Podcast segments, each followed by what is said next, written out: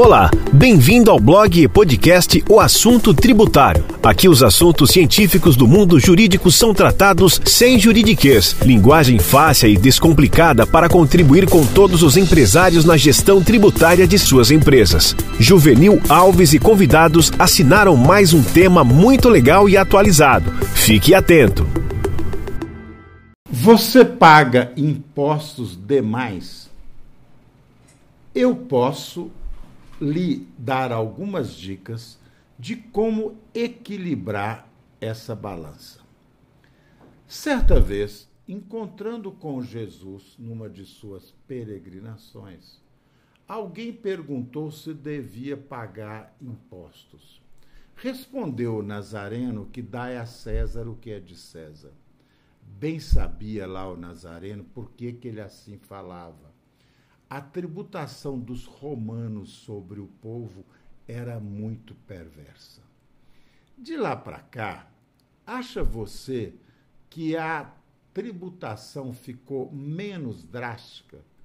Houve arrefecimento da garganta do fisco com relação ao contribuinte? Não houve. Portanto, se você acha que está pagando muitos impostos, eu acho que você tem razão. Nós brasileiros pagamos muito, muito tributo. E o pior é que esse tributo não volta em serviço do Estado. Porém, quero lhe dizer uma coisa: o contribuinte não pode reclamar que o, que o tributo não volta para a cidadania. Esta é uma questão de ordem orçamentária e política a imposição da cobrança de tributos não prevê a destinação dos mesmos. Portanto, arrecada-se, arrecada-se, e o povo que decide, diante da lei orçamentária, como aplicar. Mas voltemos à pergunta inicial. Você, de fato, paga muito imposto. É possível equilibrar essa balança? Eu quero lhe dizer uma coisa. Nos livros, e nos manuais, você não encontrará nenhum estudo a este respeito. Aqui e acolá, encontrar, você encontrará alguma hipótese de planejamento tributário. Mas, para buscar o equilíbrio entre a sua capacidade de pagamento e da sua empresa e a necessidade do fisco, ou seja, como viver melhor com o leão, ou como conviver melhor com o fisco, você precisará fazer um estudo mais apurado. Eu me disponho a orientar como fazer isso. Afinal, eu faço isso há quase 40 anos. E olha, final de ano e início de ano é uma boa hora para revisar a política e a gestão fiscal da sua empresa para o próximo ano. É verdade que você paga mesmo muito imposto, mas poderá melhorar a sua relação com o fisco e ter um conforto melhor. Até um próximo episódio. Atenção, atenção! Nossas publicações têm caráter informativo e científico, não refletem nenhum caso concreto. Eventual aplicação deverá levar em conta a realidade da empresa e poderá ser feita por qualquer profissional de confiança do interessado e, em caso de reprodução, deve seguir as regras do direito autoral.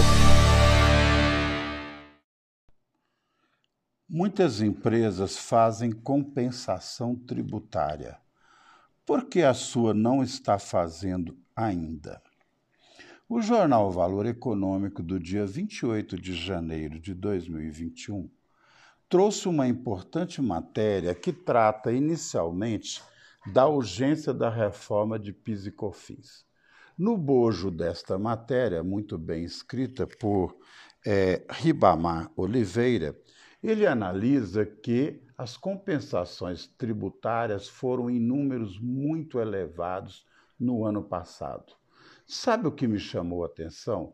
Nem tanto foi a questão da urgência da reforma, porque desde que fui deputado, esta palavra urgência da reforma tributária eu já ouço e, na verdade, não acho que esta reforma não jamais, corrigindo, ocorrerá da forma como o contribuinte espera. Mas o que me chamou a atenção e quero lembrar a você no nosso podcast é o seguinte: você também, você também poderia fazer compensação. Se os números da compensação são tão gigantescos, por que a sua empresa não está incluído neste cenário? O montante foi de 167 bilhões. Portanto, é hora de pensar que também a sua empresa poderá fazer compensação, sobretudo no creditamento de PIS e COFINS. Eu posso lhe ajudar a pensar sobre isso. Continue assinando e ouvindo o nosso canal, o blog O Assunto Tributário. Até um próximo episódio. Imposto sobre grandes fortunas. O que você precisa saber sobre isso? O imposto sobre as grandes fortunas foi criado, mas não assuste, foi criado agora e passou a vigir na Argentina. Depois de uma tra tramitação complicada, como acontece com uma tese desta natureza, é, o tributo passa a ser cobrado naquele país dos hermanos. 12 mil dos 44 milhões de, de habitantes do país serão, digamos, alvo do imposto. É, pela norma, o imposto incidirá sobre uma alíquota progressiva de 3,5% sobre os bens declarados dentro do país e 5,25% sobre os que estiverem fora do país. Será uma arrecadação extraordinária. Portanto, se nós temos algumas coisas para aprender com os argentinos, principalmente fa tango, fazer doce e jogar futebol, nós não deveríamos imitar os hermanos agora nesse número. Porque se essa moda pega no Brasil, nós teremos um alvo muito maior, considerando os fatores econômicos e patrimoniais vigentes no nosso país. De toda forma, é um avanço aqui no Cone Sul e é importante que a gente pense que isso poderá também ocorrer no Brasil no futuro. De certa forma, neste momento, talvez não, porque se isso vem de Alberto Fernandes, arquirrival do nosso presidente Bolsonaro, eu penso que o presidente daqui não imitará o colega argentino. Até um próximo episódio.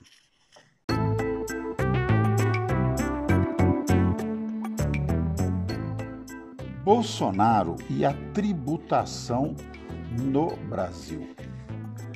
A mim, particularmente, surpreende muito alguns posicionamentos do governo Bolsonaro, mas eu não quero aqui comentar sobre isso. Há também grandes avanços em alguns setores do país. O meu blog, O Assunto Tributário, também não pode deixar de analisar o contexto brasileiro e, ao fazer esta análise dos cenários atuais, invariavelmente nós temos que falar no governo Bolsonaro. Surpreendeu-me positivamente e me surpreende até o presente a visão que Bolsonaro tem da tributação no Brasil. O governo Bolsonaro, para os contribuintes, foi o melhor presidente até agora, se formos comparar com o terrível fiscalista Fernando Henrique Cardoso, que alterou o sistema legislativo com uma ditadura legislativa e de lei absurda também o governo Lula não foi lá tão bom para os contribuintes. O governo Dilma passou em brancas nuvens e o Temer também foi tão omisso quanto a Dilma. Mas surpreende-me positivamente que o Bolsonaro tem bastante visão empreendedorista a favor dos contribuintes. Portanto, temos que esperar que esse resto de mandato assim continue. O Supremo Tribunal Federal poderá ser uma bomba esse ano para todos os contribuintes. Quem viver, verá. Até um próximo episódio.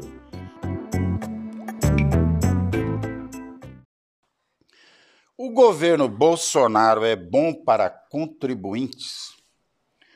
Calma lá, não vamos ter polêmica de política. Ultimamente, quando se fala que é Bolsonaro ou não é, há uma grande polêmica. O nosso blog não vai entrar nesse assunto, embora sejamos naturalmente politizados, como você também é. O que eu quero falar é o seguinte: o governo Bolsonaro foi bom para os contribuintes brasileiros? Eu diria que foi ótimo. Vamos fazer uma pequena retrospectiva. O pior presidente para o, o, o contribuinte brasileiro foi Fernando Henrique Cardoso. O segundo pior, e tão pior quanto, foi o presidente Lula. E a Dilma, que de todo foi uma negação nem tão bom e nem ruim. O melhor presidente com visão de contribuição para os empresários que o Brasil teve na história recente é sim Bolsonaro. Bolsonaro tem uma legislação que não arrochou ninguém, faltou um pouco de melhoria na parte de parcelamentos, acho até que um pouco por desconhecimento, porque se gerou um parcelamento inexequível, mas de todo ele luta para não haver majoração de tributos e tem se mostrado sempre favorável a contribuintes. Então vamos lá a resposta. O governo Bolsonaro é sim muito bom para o contribuinte brasileiro. Até um próximo episódio. Tributo e imposto, na verdade, são as mesmas coisas. Curioso que quem não é tributarista e até os próprios tributaristas costuma equivocar-se nesse sentido. Quando chama é, imposto, é contribuições ou outras onerosidades para o contribuinte que, na verdade, não é imposto. De uma vez por todas, você agora vai aprender. Tributo é o gênero e imposto é a espécie. Então, ser humano Ser humano seria o tributo. A mulher é o imposto. Por quê? Dentro do gênero ser humano tem mulheres e homens. Animais. Animais é o gênero. O leão é o imposto, é a espécie. Então, melhor dizendo, o tributo fica lá em cima e no tributo estão abarcados os impostos, as taxas e as contribuições. Então, na verdade, uma contribuição é tributo? É. Ela é imposto? Não, mas ela é tributo. Então, o, tribu o tributo é o gênero, a, o imposto é a espécie. Está explicado por quê e é importante que você assim entenda. Eu pago tributo? Paga tributo. Todo mundo paga tributo, todo contribuinte. Eu pago IPVA, eu estou pagando tributo ou imposto? Eu estou pagando imposto que está no gênero tributo. Eu pago tributo? Paga. Você paga impostos, contribuições é, e contribuições de melhoria, contribuição social. Então você está pagando tributo, mas dividido nas espécies. Imposto contribuição e contribuição de melhoria. Depois eu vou falar um pouco num outro podcast sobre taxa. É só para não complicar a explicação que ora passei. Até um próximo episódio. O direito ao esquecimento. O Supremo Tribunal Federal iniciou o julgamento sobre a pauta chamada de direito ao esquecimento nada mais é do que um nome que parece saudosismo, do que as pessoas poderem exercer o direito de tirar da internet ou das publicações artigos em seu nome que, intera, que entende prejudiciais à sua imagem. Independentemente de ser prejudicial ou benéfico, o direito de ter veiculado algo sobre o seu nome, na minha opinião, é da própria pessoa e não da coletividade decidir sobre isso. De modo que eu acho que é, este entendimento deveria prevalecer no Supremo Tribunal Federal. Mas aguardemos um pouco e o blog e podcast comentará isso em breve, assim que tivermos uma melhor é, posicionamento sobre o julgamento do Supremo Tribunal Federal. De modo que direito do esquecimento é quando a pessoa ou a empresa, acho, que alcança também a pessoa jurídica, não quer que determinado assunto seja publicado em seu nome, ou mesmo que seu nome seja retirado dos boletins informativos. Acho a tese muito boa e acho que é no Estado democrático de direito você tem liberdade de decidir sobre aquilo que lhe interessa. Veja bem, se você tem liberdade de inibir que alguém lhe ofenda em qualquer coisa no setor racial, por exemplo, por que não pode decidir sobre o destino das informações a respeito da sua própria pessoa? Vamos aguardar. Até um próximo episódio. Planejamento tributário é palavra feia? Olhe, ao longo desses quase 40 anos de advocacia tributária e de consultoria, eu noto que a palavra planejamento tributário ainda não é muito bem vista nos meios fiscais, ou digamos, não é bem assimilada. O que eu posso dizer é o seguinte: só há planejamento onde há desordem. Se a reforma tributária, que não sairá esse ano da forma como o contribuinte precisa e o Estado também necessita, se deixasse o campo tributário menos burocrático, menos pesado, com menos legislação e mais barato, com certeza não haveria o planejamento. Só há planejamento onde há desordem. Certa vez eu também pensei: se há paraíso fiscal, é porque há desordem fiscal. Até um próximo episódio. Se há paraíso fiscal, é porque há inferno fiscal. Até um próximo episódio.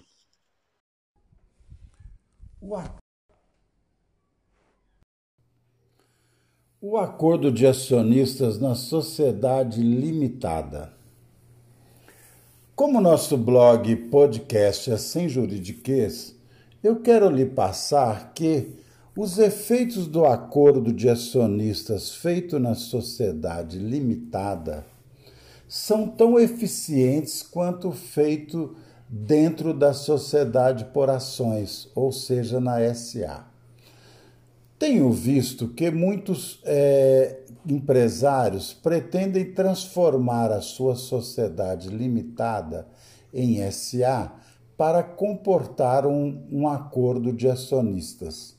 Sinceramente, é possível fazer dentro da própria limitada, tendo os mesmos efeitos jurídicos de alcance com aquilo que se pretende com o acordo de acionistas, e ainda mais tendo um custo bem mais baixo na gestão de uma limitada. A gestão da sociedade anônima é um pouco mais cara e de especialidade mais rara.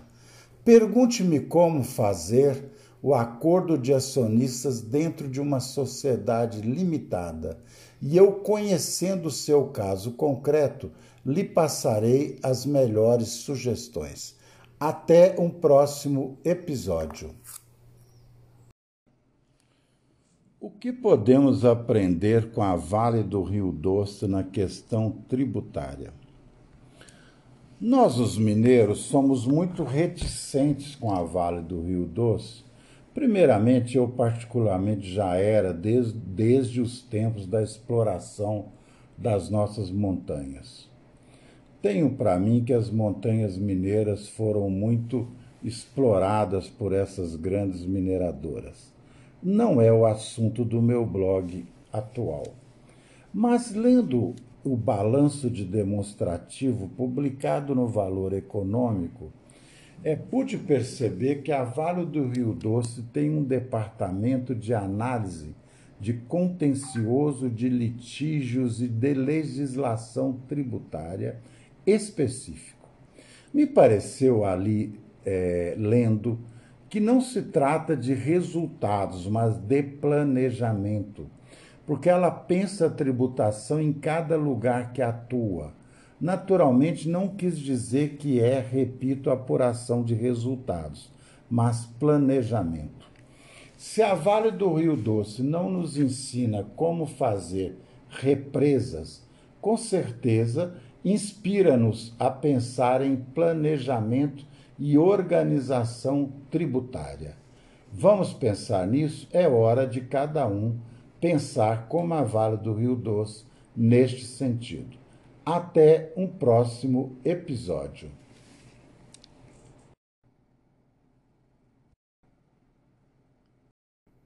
Bregman, o historiador holandês, tem se notabilizado em vários livros.